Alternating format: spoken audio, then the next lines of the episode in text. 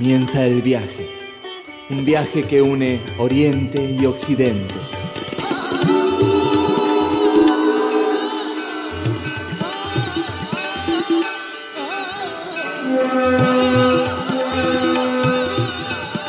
Un viaje lleno de magia y lleno de significados.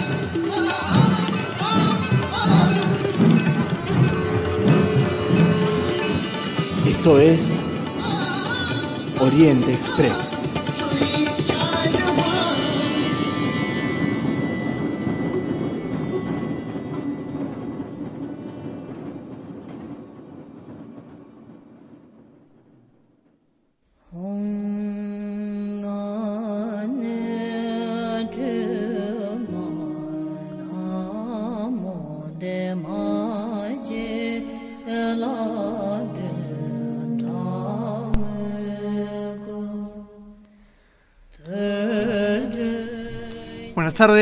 Bienvenidos a un nuevo viaje como les proponemos todos los miércoles a las 16 acá en Estación Sur a bordo de este Oriente Express que une Oriente y Occidente. Hoy empezamos el programa un poco más un poco más tranquilos con un poco de linda música y preparándonos para recorrer una región muy especial, muy particular, que remite mucho, me parece, a, a la idea que todos tenemos acerca del Oriente, que es la región de los Himalayas.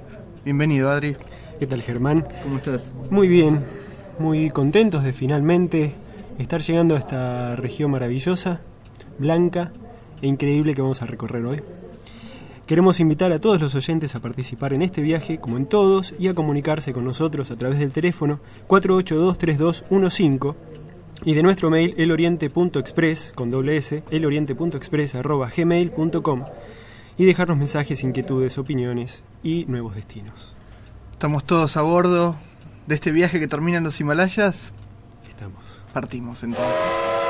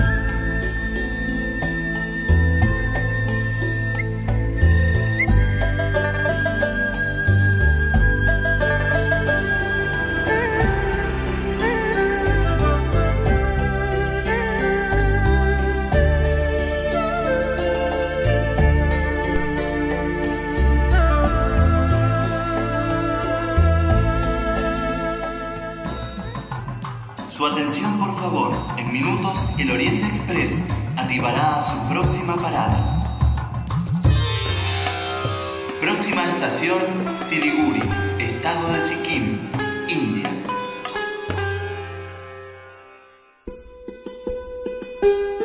Estamos llegando a Siliguri, chicas, que es una pequeña extensión de tierra que conecta los estados del noreste de la India con el resto del territorio. Este istmo de tierra tiene solo 21 kilómetros de ancho y conecta a Nepal, Bután, Sikkim, Bangladesh y el territorio del noreste. Y además es el último punto de la llanura del Ganges. A partir de aquí, la cordillera. Comienzan los Himalayas, sí. Elena. Los Himalayas, inmensos, imponentes, es un sistema de cordilleras paralelas que se extienden, como verás, frente a nosotros 2.400 kilómetros y abarcan siete estados, el estado de Bután, el estado de China, del Tíbet, Nepal, Afganistán, Myanmar, Pakistán e India. Es grandioso. Es grandioso. Y sus nieves, imponentes, le dan el nombre en sánscrito Himalaya significa morada de las nieves. Los glaciares de estas montañas, los glaciares del Himalayas, son los que le dan vida, donde surgen, se alimentan el río Ganges, el Ganga, el Indo, el Yamuna y el Brahmaputra.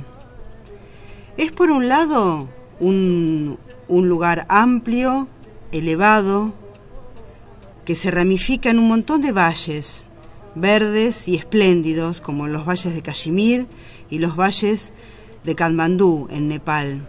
El Himalaya es la cordillera más elevada del planeta y es a la vez la cordillera más joven.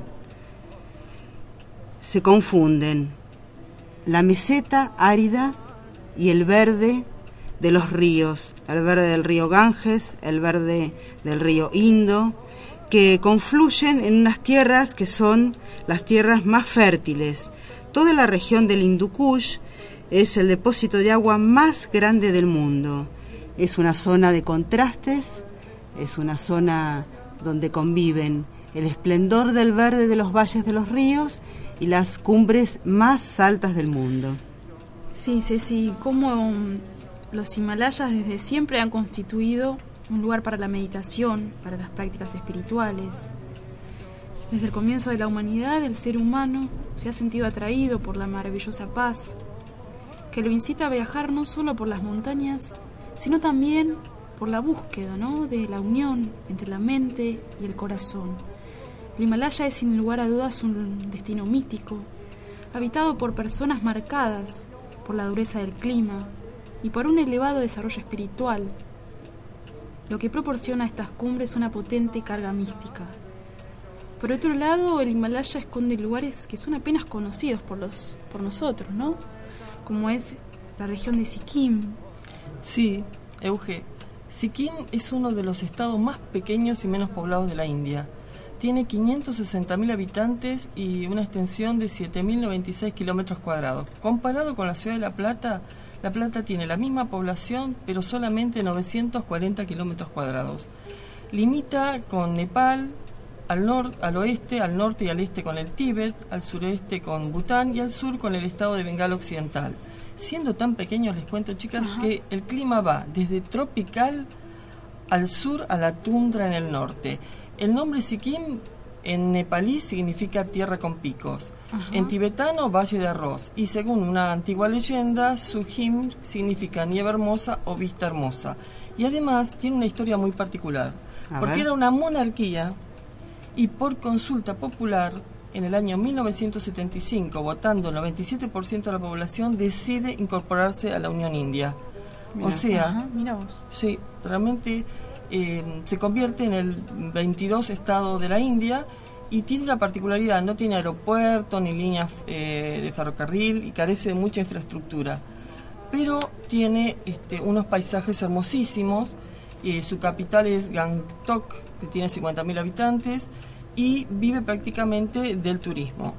Aunque la tierra no es la ideal para los cultivos, se las han este, ingeniado por sus pendientes rocosas aplanando con técnicas este, mm, bastante particulares, convirtiendo las colinas en tierras eh, de cultivo donde está el cardamomo, el jengibre, el olor a naranjos, eh, un poquitito de arroz porque no crece, los manzanos, las orquídeas.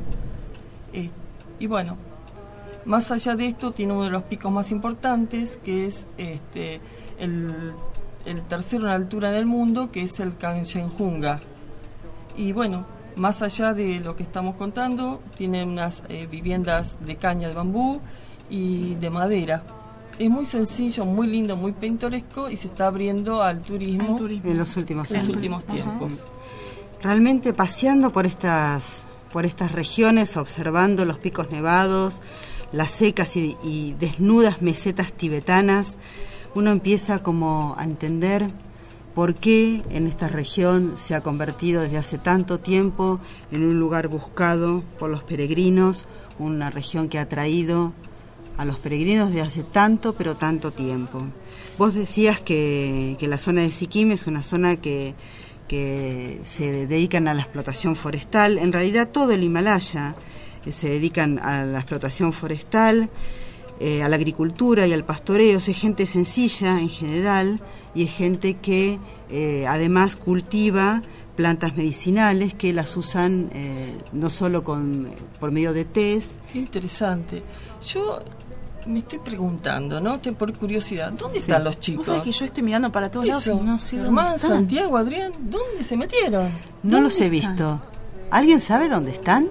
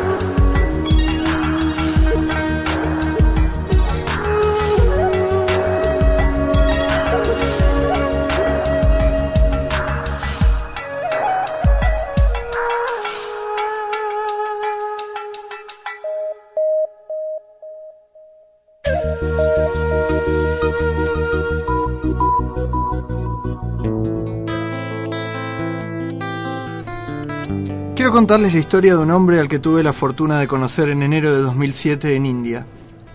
Su nombre es Shalek Ram Sharma. La suya es una más de las miles y miles de historias que tienen lugar cada día en India y que están disponibles para cualquiera que quiera escucharlas. Estábamos cenando junto a unos amigos cuando este hombre a quien nunca habíamos visto se acercó y nos propuso contarnos acerca de su vida. Ignorábamos al aceptar tan cortés convite que el relato tomaría tres largas noches a lo largo de las cuales nos mantendría en vilo. Shalek Ram Sharma era un hombre modesto y amable, vestido de manera sencilla, relativamente alto, de movimientos muy delicados y pausados, aparentaba unos 70 años de edad. Poco después descubriríamos que tenía más de 80 y vividos de un modo muy especial. El relato comenzaba a sus 8 años de edad, en aquel momento Yalek consideró que su vida de niño no tenía demasiado sentido y que no debía esperar más tiempo antes de embarcarse en la búsqueda de la verdad. Fue así que decidió escapar por la noche de su casa con destino a los Himalayas, con el propósito de buscar allí a Dios. Sin dinero, solo, con la incertidumbre que supone cualquier viaje por la India, sin más ropa que la puesta, sin saber cómo haría para dormir o comer, y con solo ocho años de edad. Tan grande era el poder de su determinación. Hubo de caminar decenas de kilómetros desde Hamirpur, su ciudad, hasta la estación de trenes más cercana y allí desplegar todo su ingenio para saber primero qué formación abordar y después cómo hacerlo sin pagar el boleto. La certeza que lo movía se encargó de depositarlo en el tren correcto y de ayudarlo a sortear los controles y conexiones con éxito. El viaje le tenía reservado a Yalek una insospechada compañía. Tras muchas horas de viaje y a minutos del destino final, se acercó a él un anciano ciego y le preguntó por el motivo de su excursión. Al recibir la respuesta le dijo, Lo que buscas lo encontrarás siguiendo con tu vida en Hamirpur. Regresa a tu casa, estudia, Trabaja y forma una familia. Deposita todas tus energías en ello. Y así fue como ocurrió. El pequeño Yalek no dudó en abandonar de inmediato su plan inicial para regresar a su casa. Probablemente esperó encontrar otra cosa en los Himalayas, pero no titubeó y siguió estrictamente las indicaciones de aquel hombre. Regresó al hogar y luego de dar explicaciones y recibir algún castigo se enfrascó en los estudios. Terminó la escuela Conoció a una mujer con la que se casó y tuvo tres hijos, estudió leyes y se recibió con excelentes calificaciones. Pronto se convirtió en un abogado de tanto prestigio que llegó a ser fiscal general del estado de Uttar Pradesh. Pasaba por entonces los 40 años de edad, cuando escuchó hablar en casa de un amigo acerca de un maestro espiritual del estado de Maharashtra. Escuchó el nombre y quiso ver una foto. Tras ver la foto, quiso leer algunos de sus escritos. Luego inquirió por el modo en que podía contactarlo personalmente. Todo sucedió muy velozmente. De súbito, se había despertado en él un interés tan vehemente como aquel que lo había depositado a los pies de los Himalayas con solo ocho años de edad, y recordó las palabras de aquel anciano ciego. Lo que sigue es la íntima historia de discípulo y maestro. Baste con decir aquí que Yalek jamás se separaría de aquel maestro, pues en él había encontrado. Los caminos del que busca no ofrecen siempre lo que se espera. La obediencia y la fe de Yalek le permitieron cumplir con el destino que Dios había trazado para él.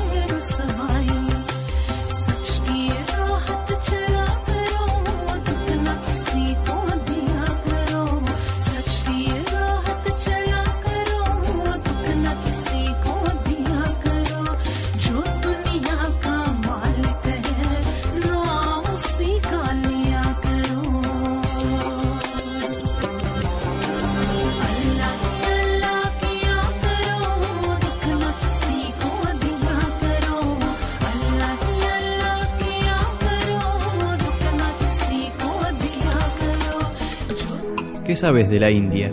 La India que me gustaría conocerla. me encantaría, me, resulta algo apasionante. Pienso que son tan distintos a nosotros que sería buenísimo conocerlo.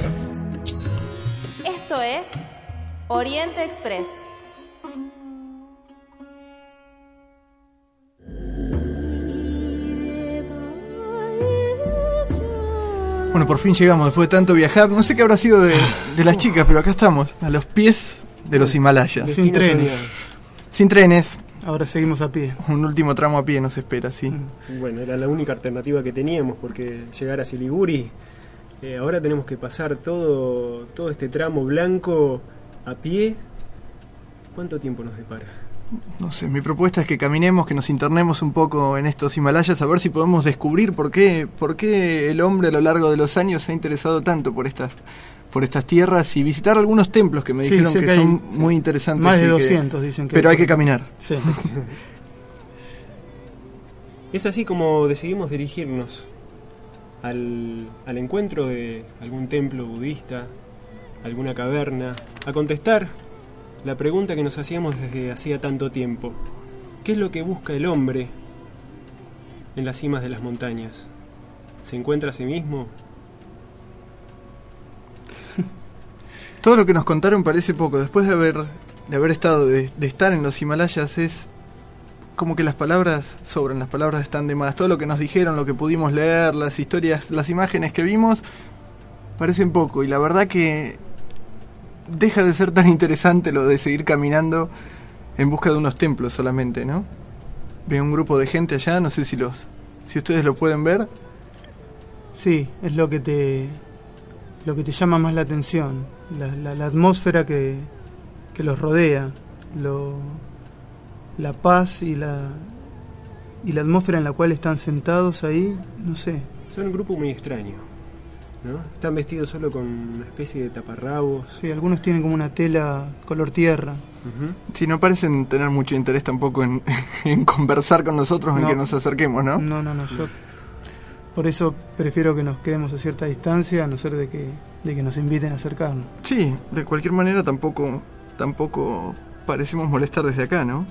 Nos podemos quedar, si les parece. Yo creo que podríamos acompañarlos. Dale.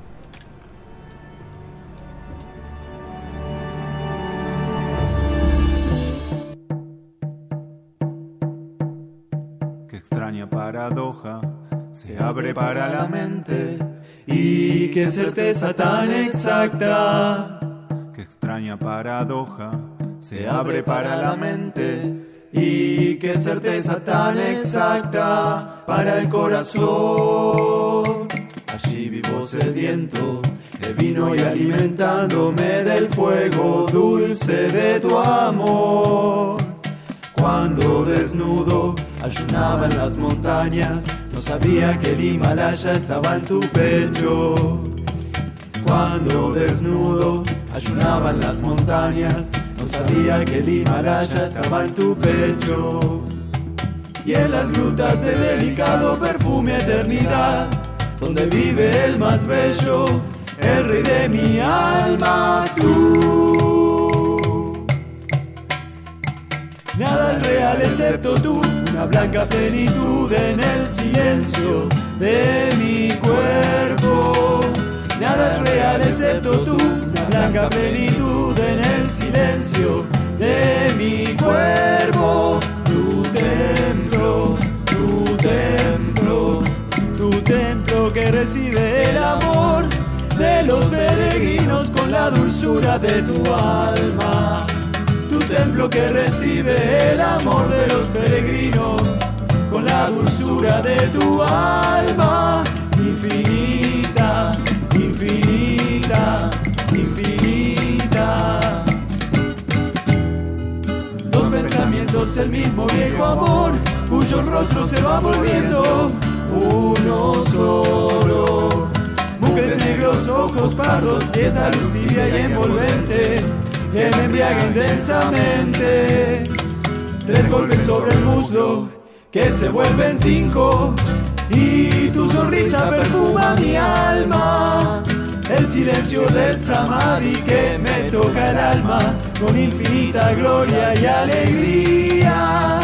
Nada real excepto tú, una blanca plenitud en el silencio de mi cuerpo. Real excepto tú, una blanca plenitud en el silencio de mi cuerpo, tu templo, tu templo, tu templo que recibe el amor de los peregrinos con la dulzura de tu alma. Tu templo que recibe el amor de los peregrinos con la dulzura de tu alma infinita, infinita, infinita.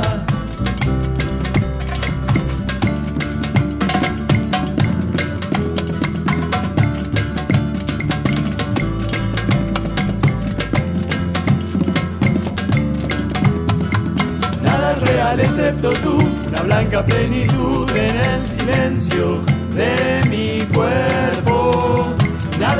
Excepto tú, la blanca plenitud en el silencio de mi cuerpo. Tu templo, tu templo, tu templo que recibe el amor de los peregrinos con la dulzura de tu alma. Tu templo que recibe el amor de los peregrinos con la dulzura de tu alma infinita,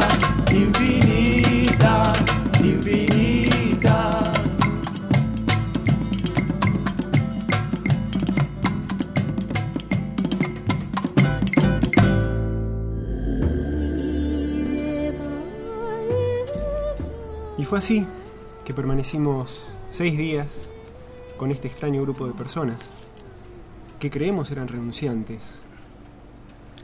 Pero nuestras impresiones fueron diversas.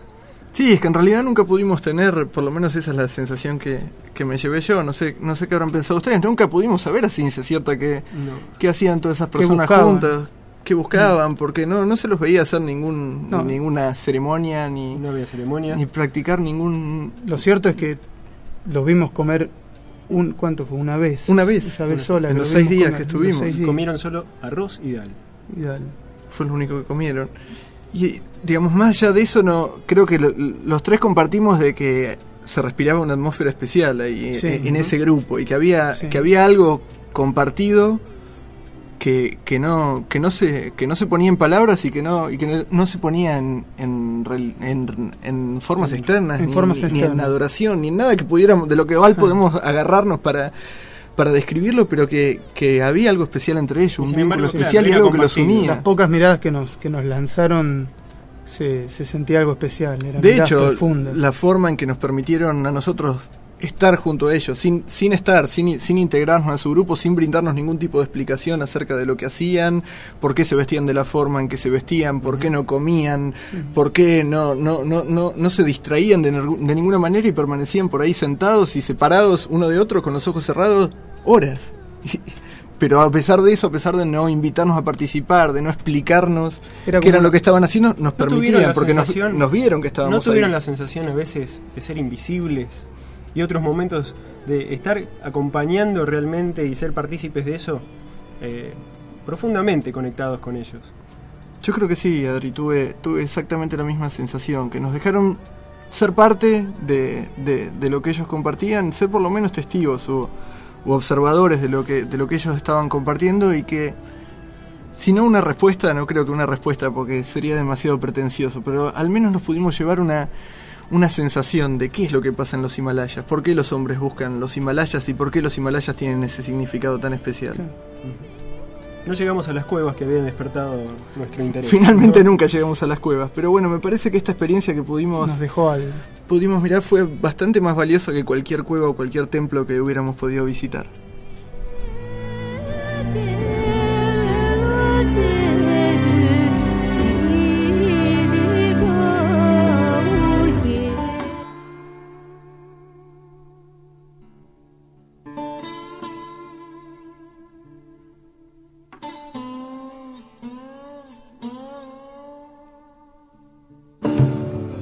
El tren ha partido para llevarnos a lugares sorprendentes, para descubrir historias, costumbres, música y poesía de regiones que aún no son desconocidas. Subite al Oriente Express.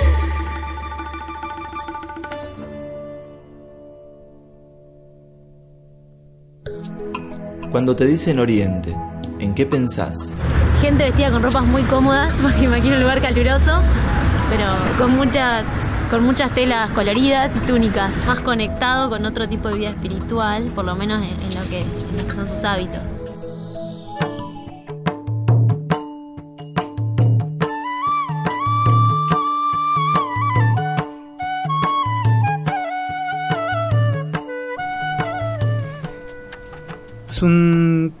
Tiempito escuchamos el tema El verdadero Himalaya del grupo platense Solicia.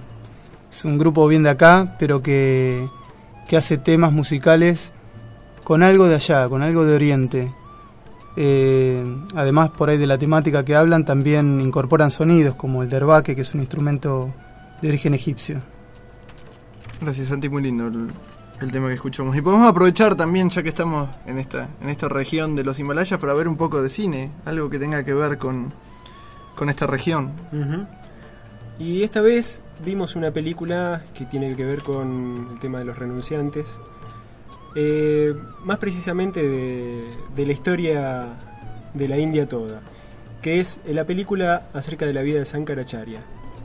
Se llama Sankaracharya, la película es de, del año 83, el director es G.B. Ayer, y es el primer y único film que es hablado en sánscrito. Completamente. Completamente en sánscrito. La Eh, lengua tradicional, digamos, de, de la India. De las antiguas escrituras. La más antigua. Ujú. Eh, es una película muy particular. Trata acerca de Sankaracharya que eh, fue, se dice, el filósofo más grande de toda la historia. La figura de Sankaracharya, como vos decías al comienzo, Adrián, no, no, no se puede separar de la idea de la India, al menos en la forma en que la conocemos hoy, ¿no? Es uno de los grandes Se debe- responsables de, de- de que el hinduismo, como hoy nosotros lo conocemos, tenga, tenga una cierta organicidad. Exactamente. Porque la historia de Sankaracharya se inserta en una, en una época en donde el hinduismo estaba en un estado de agitación. Eh, Sankaracharya nació en el 780, 88, dicen, y para esa época el budismo había perdido fuerza y el hinduismo, el hinduismo estaba eh, Fragmentado. fragmentado. Sí, se habían hecho como 72 religiones. Ujú, un montón de religiones. Y eh, había peleas internas, superstición, intolerancia. Eh, Shankara- Sankaracharya Eran todos que- ritos vacíos, digamos. Exactamente. Lo que, lo que hizo fue oponerse a todas esas, esas tendencias, pero además unificarlas. O sea, eh, él lo que, lo que llevó fue a la unificación eh, religiosa espiritual de, de- de la India, de los Vedas. Eh, Y la vida es muy interesante, que es un poco lo que cuenta esta película, a pesar del, del lenguaje un poco, un poco críptico que tiene la película y que críptico. sea bastante difícil de, de abordarlo, lo, lo, lo conversamos. Por eso, sí, si bien no, no pretendemos dar un tratado filosófico acerca de la vida de Sankaracharya, sí dar algunas pautas que a Sí. nosotros también nos sirvieron para, para poder, Para poder ver la película. abordar un poco la, película. Eh, la película comienza con eh, mostrando a los padres de Sankaracharya, Él muy chiquito. él muy chiquito, de hecho se, se manifestó su, su increíble capacidad para el estudio de las escritoras a los 8 años, e incluso más, más temprano, a los 8 años, años terminó sus estudios. Eh, la, la historia comienza en la película con, con los padres. El padre particularmente, que era de la casta Brahmin, eh, se da cuenta, eh, de una manera muy metafórica, encontrándose con la misma imagen de la muerte, eh, se da cuenta que es el momento de su muerte. Y muy tranquilamente se lo comunica a su hijo, a Sankara. Pero no solo que se lo comunica, sino que le presenta a muerte. Muerte, le, le pide que muerte sea su, su amigo durante toda su vida. Es así que muerte en la película Aparece como un personaje. aparece como un niño, Como un- otro amigo. como un amigo de, Sí. de Sankara. Es una metáfora, una metáfora muy fuerte que da la fortaleza y la, la trascendencia de no solo de las palabras y intelectualmente de, Ujú. de Sankaracharya, sino de la vida que llevó y de cómo realizó realmente lo que lo que transmitió a través de sus Sí, el padre le dice al hijo en una escena bastante fuerte, en un, en un lugar de mucha, una habitación de mucha intimidad, hazte amigo de, de muerte y mi hora ha llegado y es el momento de partir y le pide al hijo que entone un, Una canción. una canción devocional que él mismo le había, le había enseñado al hijo y ahí cerró los ojos, se tiende en el suelo y es el momento en el que, en el que decide abandonar el cuerpo y él le dice, el cuerpo, el cuerpo es mortal, Le dice que por eso es el momento de partir. Y no es una escena triste ni mucho para menos. nada. para no, nada. no. El único momento que, que aparece es cuando la madre, de, Sí. de- digamos, la esposa de, del, Del padre. Sankaracharya, ve el cuerpo y, y ahí se, se advierte que el hijo había estado al lado del cuerpo del padre y no había, no había dicho nada y, y de hecho estaba hasta sonriendo cuando la Claro. madre entra. Sí, no solo eso, sino que todos los, los que estaban alrededor también se, Se entristecieron se porque- entristecen, se emocionan. Sankara realmente había trascendido esa idea de la muerte, sabía que su padre... Fue un regalo del padre también en ese Sí, había recibido el, el- Al menos como el lo mensaje presenta del en la, en la película. Sí. Sí. Y mm, bueno, eh, no solo que muerte es el amigo de Sankara, sino también sabiduría, que se presenta como otro niño que también acompaña a lo largo de toda la vida. La imagen de muerte y sabiduría acompañando a Sankara es muy fuerte eh, a lo largo de toda la película y da a conocer de una manera muy elocuente, una vez que ya sabemos Sí. esta idea, ¿no?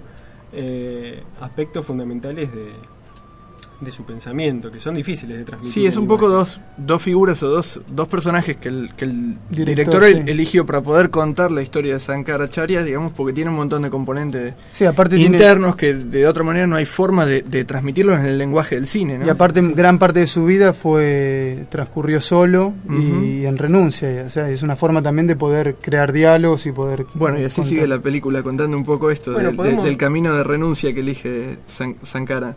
Exactamente. Eh, podemos citar eh, diversos momentos, pasajes de, de la película que tienen que ver con, con- con sus amigos.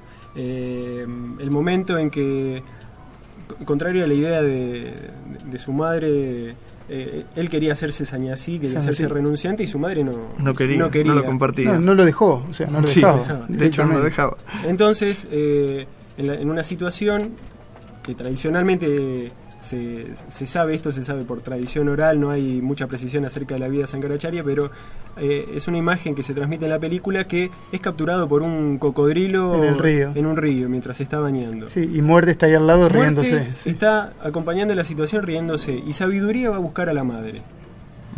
Le avisa de que está de que su hijo está en peligro de morir y la madre dice Mientras corría. mientras corre. No importa si, si mi hijo termina siendo un renunciante, un sañasí, prefiero eso antes que, antes que verlo muerto. De esa manera, Y es el momento en como que lo libera, que lo suelta y, y, y Sankara puede hacer su propio, su Sabiduría propio le destino, cuenta. sí, digamos. Sabiduría le Claro. cuenta lo que dice la madre, entonces. Ujú. y además su, su- la tela blanca que, que vestía se transforma en el color eh, naranja característico de toda la, después de, de- de la imagen de Sankaracharya a lo largo de toda su vida. Eh, son imágenes muy fuertes. Eh, otro momento en el que eh, Sankara tiene un debate con, con un sabio, Mandana Mishri, y al mismo tiempo en el que se debate, afuera de- del lugar donde están, está sabiduría con el loro de este, de este sabio, de Mandana. El loro es la imagen de este, de este sabio. Este es un loro que repite eh, una y otra vez sin parar los versos védicos. Solo come pimienta y elige permanecer enjaulado. La primera vez, eh, por primera vez, Sabiduría le ofrece un, un fruto dulce al loro. Y el loro acepta, dice que rico que es el fruto dulce. En ese momento, Sankara está venciendo a Mandana dentro del debate. ¿no? Sabiduría, mientras tanto, le pregunta, al loro, le pregunta al loro por qué elige permanecer en la jaula en vez de ser libre. Y le dice que las hormigas, a las hormigas les puede llevar muchas eh, vidas cruzar una montaña, pero un loro con alas lo puede hacer inmediatamente. Esto sucede también cuando Sankara le está preguntando a Mandana por qué elige el camino lento del karma, ¿no? de la vida normal, cuando la renunciación, la renunciación lo hará libre inmediatamente. Eh, entonces, en paralelo están los dos debates, el loro como una imagen de- de- del hombre que está repitiendo una y otra vez las escrituras sin vivirlas Sí, realmente. sin sentido. El loro, sabiduría libera al loro y Sankara hace a, a este sabio su discípulo. Y así avanza la película contándonos un poco acerca de, de la vida de Sankara, de este, de este sendero de renuncia que él elige y de esta misión tan importante que él tuvo, que, que comentamos acá y que es un poco la que lo emparenta a, a la India de manera tan, tan directa y tan indisoluble a través de, a través de los siglos, que es la de compilar compilar los, Vedas, los ¿no? Vedas. y encontrar un, un- un- Y aparte, una unión. unir toda la India porque eh, peregrinó a lo largo de toda la India eh, llevando a conocer esta. Y hay un dato muy interesante, Adri, si lo querés transmitir acá, acerca de la vida de Sankara, que no está, que no está consignado en, En la película. en la película, pero que me parece que es por Es demás la- elocuente. Es la- el momento en que es coronado como el sabio más grande en, en el, en, un templo en el medio de, los Himalayas, el templo de la madre de Shariar. Eh, Sankara termina desafiando y venciendo a todos los sabios de las diferentes religiones y sectas y es coronado en el medio de- del valle de Cachemira, con la majestuosa cordillera rodeándolo y formando realmente una corona.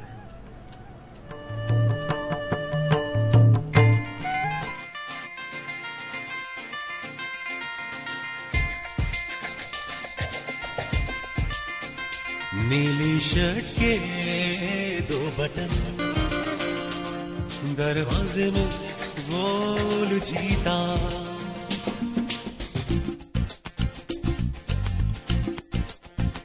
नीली शर्ट के दो बटन।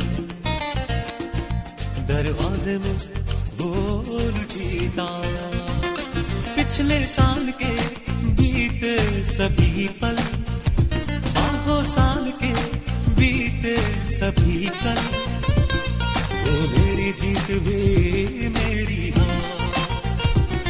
हाँ मेरी जीत भी मेरी हाँ। सुनो ना सुनो ना, ये सुन लो। सुनो ना सुनो ना, ये सुन लो। सब तुम्हारा है मेरा प्यार। सब तुम्हारा है मेरा प्यार।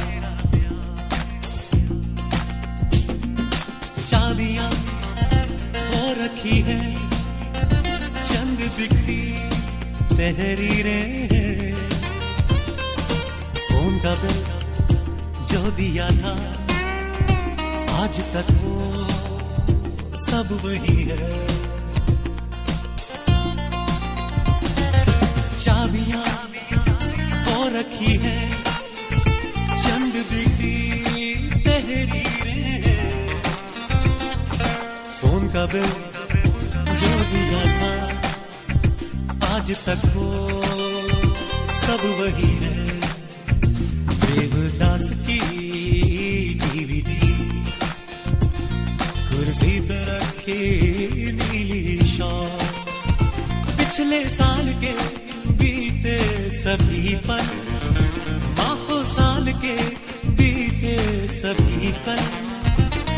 वो मेरी जीत भी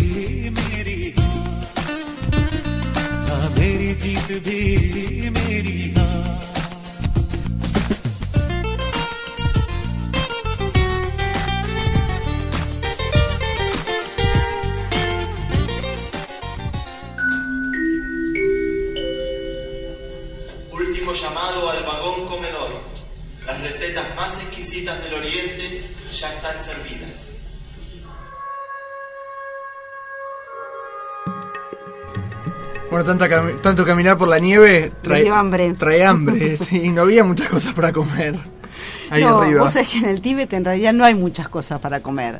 Más si estás en plena zona de montaña. Ahí las condiciones climáticas son muy duras y la altitud hace que el- la cantidad de alimentos que hay en la zona sean bastante pocos. Sí, lo pudimos sufrir en carne propia, sí, lo pudimos corroborar. Por eso también los, los platos que preparan los tibetanos son platos que tienen un alto contenido energético con abundante grasa y proteínas. ¿Te- teni- ¿Tenés algo preparado para nosotros para comer en el Algo vagón bien comedor? O, o nos toca ayunar hoy para estar a tono con los Himalayas? No, no, ayunar no, pero bueno, es algo sencillo. Es el, el plato típico del Tíbet se llama zampa, que Ujú. es un plato que se prepara con harina de cebada tostada. Es similar a lo que sería para nosotros la polenta. Sí. Ellos mezclan la harina de cebada con leche y con mantequilla de yak, que es el, el bovino que hay en la zona, y lo amasan y preparan con eso unas bolitas que las cocinan. Esto tiene, sí, un gran valor energético. A veces le mezclan harina de avena Ajá. y comen eso. Básicamente comen eso y el famoso té salado con este, mantequilla de yak. No es muy, no es muy condimentada, a diferencia de la comida de la India, ni tan vistosa visualmente, ni No con tantos vistosa, olores, ¿no? No, es como no más es ni muy austera. vistosa, sí, bastante austera. Sí, Y- por eso te decía lo de lo de las altitudes y además hay que tomar en cuenta que es un pueblo nómade que se traslada de un lugar para otro, no tienen eh, no, no le dan a la comida una importancia visual como hay en otras regiones de- de- en la India o incluso en Bután o Sí, sí. en De cualquier manera te digo, Ceci, que con el hambre que tengo, el Zampa me está sentando bárbaro. Si hay algo para tomar también, mejor. Sí, sí, hay algo para tomar, siempre hay algo para tomar. Una bebida tibetana, el té aromatizado con jazmín, pero la, la más este, energética eh, y más eh, bebida es el famoso té de mantequilla de yak que comentó recién Cecilia, que también se llama pocha o suzhouya o gorgor y es un té tradicional del Tíbet y de las minorías chinas del sudoeste de China. El té con mantequilla este, lo toman de 30 a 50 vasitos por día. Por día. Por día. Lo que Y- sucede es que el té forma parte de la alimentación como es el zampa, son las dos cosas, no es un... Claro, claro, al como ser la, la- nosotros la tenemos... alimentación precisamente tan, tan, tan austera, digamos, Claro. este té es como que refuerza la... No es como nosotros que tomamos un tecito después de comer. Ellos lo toman durante el día como parte Forma de su... parte de la Exacto, alimentación. claro. Aparte, vivir a 4.000 metros o hasta 6.000 Sí, sí, metros sí. de altura es... Entre la nieve. Claro, entre la nieve es bastante difícil. Les voy a este, contar una receta típica que la etiqueta tibetana siempre te va a servir apenas llegas a Bueno, una casa. Bueno, se prepara un té negro o té verde en una olla negra del estilo quemada que eh, se le pone eh, la- el hervor de 3 minutos y después se ponen cucharadas de mantequilla de jack y sal, abundante sal. Esto se bate muy vigorosamente y se sirve muy caliente. Si un invitado lo rechaza, es tomado como una falta de respeto o un desprecio. A lo sumo tiene que estar delante del bol, esperando que termine la reunión y tomárselo todo de un saque. De un saque. de un saque. Este, queríamos contarles también a los oyentes que el yaque es un bóbito, el más importante de Asia Central, porque soporta el frío, la geografía, la altura, le da leche rosada, manteca, da piel, da lana y hasta con los excrementos, las bóñigas, se hace fuego y hasta viviendas. Sí, es típico de los lugares, los lugares tan austeros que todos los recursos que tienen los exploten al máximo, ¿no? Un animal grande como este, que bueno, Sí, provee de un montón de, De- cosas que son necesarias para vivir en un lugar tan duro como ese. Yo te digo la verdad, Elena. Yo te si- voy a invitar a tomar si una algún- tacita. vos, vos me conocés, si algún lugareño me lo ofrece, como vos bien dijiste, falta de respeto, rechazarlo, pero entre nosotros tenemos confianza, me parece que paso. ¿eh? Entonces dentro de salado. un ratito se lo voy a convidar a Santiago. Es más probable. él siempre sí, tiene un sí. ¿Cuál es para vos la diferencia entre Oriente y Occidente? Lo oriental quizás un poco más ligado al crecimiento espiritual, la parte occidental como se tiró más al, al comercio, al mercantilismo, al imperialismo.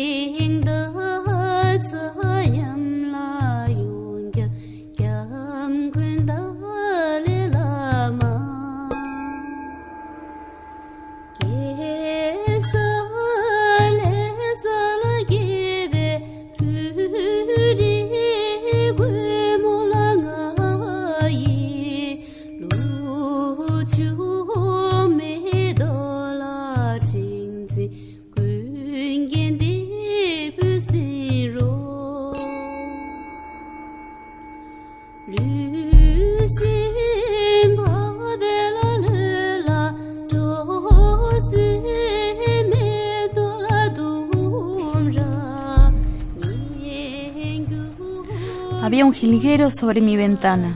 Cantaba. No lo quise escuchar. Sus trinos eran una dulce melodía que me invitaba a regresar. Cambió de color. Se volvió muy brillante.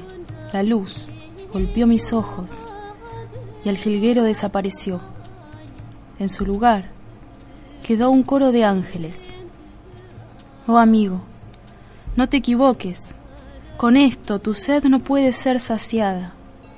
Mejor camina hacia el desierto y apura el final de la jornada. Si no, sube a las cumbres de los Himalayas y piérdete entre la blancura. Perseguir, perseguir lo pasajero es demencia. Buscar lo que ya tenemos es locura. No es el fin. Nos quedan algunas opciones. Podemos aprender a bailar. El bailarín más famoso. Nos espera todo el tiempo para comenzar. Los primeros pasos serán inciertos.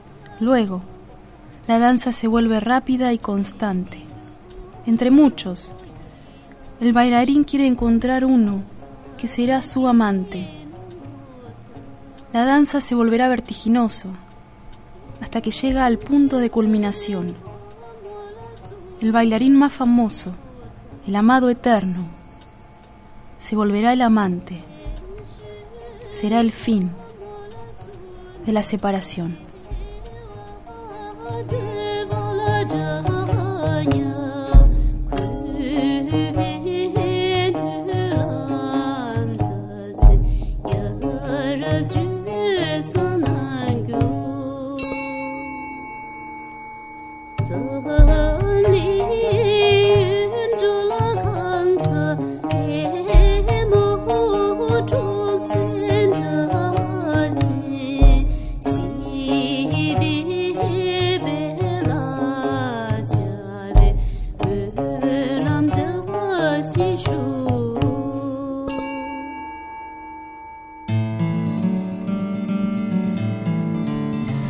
Llegamos al final de este nuevo viaje, este viaje apasionante a través de los Himalayas. Se dan, dan ganas de quedarse unos cuantos unos cuantos Seguramente días más. vamos a estar Seguramente más tiempo, en algún otro programa vamos a volver a alguna otra región. Son tan vastos los Himalayas que podemos tocar algún otro pico distinto del que hemos, del que hemos visitado hoy, ¿no, Adri? Vamos a mencionar que el poema que leyó Eugenia recién se llama El Jilguero de Poemas del Olvido. Ujú, Queremos agradecer a las personas que se comunican a la dirección de correo, agradecer también que no lo hemos hecho en programas anteriores, a todos aquellos que aparecen contestando preguntas como separadores en el, en el programa, bueno, gracias a ellos, ellos Ujú. también son parte de este Oriente Express y están a bordo, a bordo de este tren. Así es. Agradecemos, a- como siempre, a Manuel, nuestro operador, a los que se comunican al mail, eh, Sabina, que sigue participando y mandando material. Un saludo muy especial a Benedetta, que ya nos está escuchando desde Italia. Está reservado tu lugar, ven en el Sí, tren, ¿eh? tu asiento, tu asiento tiene nombre, así que te estamos esperando. Y a un saludo muy especial a Carla y Simon, que nos escuchan desde el estado de Maharashtra, en, en Mehrabad. Eh, un beso, besos especiales de todos por acá. Así es, Adri. Y solo nos queda convocarlos para el miércoles que viene, a las 16, invitarlos a viajar de nuevo, a que nos vuelvan a hacer compañía a bordo de este Oriente Express que une Oriente y Occidente. Muchas gracias. Gracias.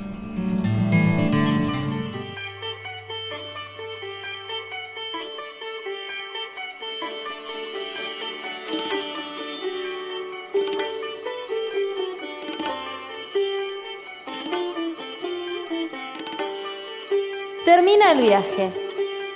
El viaje que une Oriente y Occidente.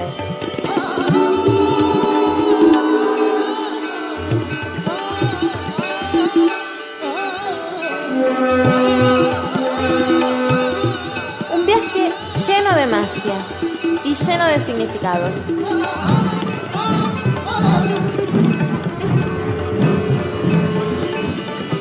Esto fue Oriente Express.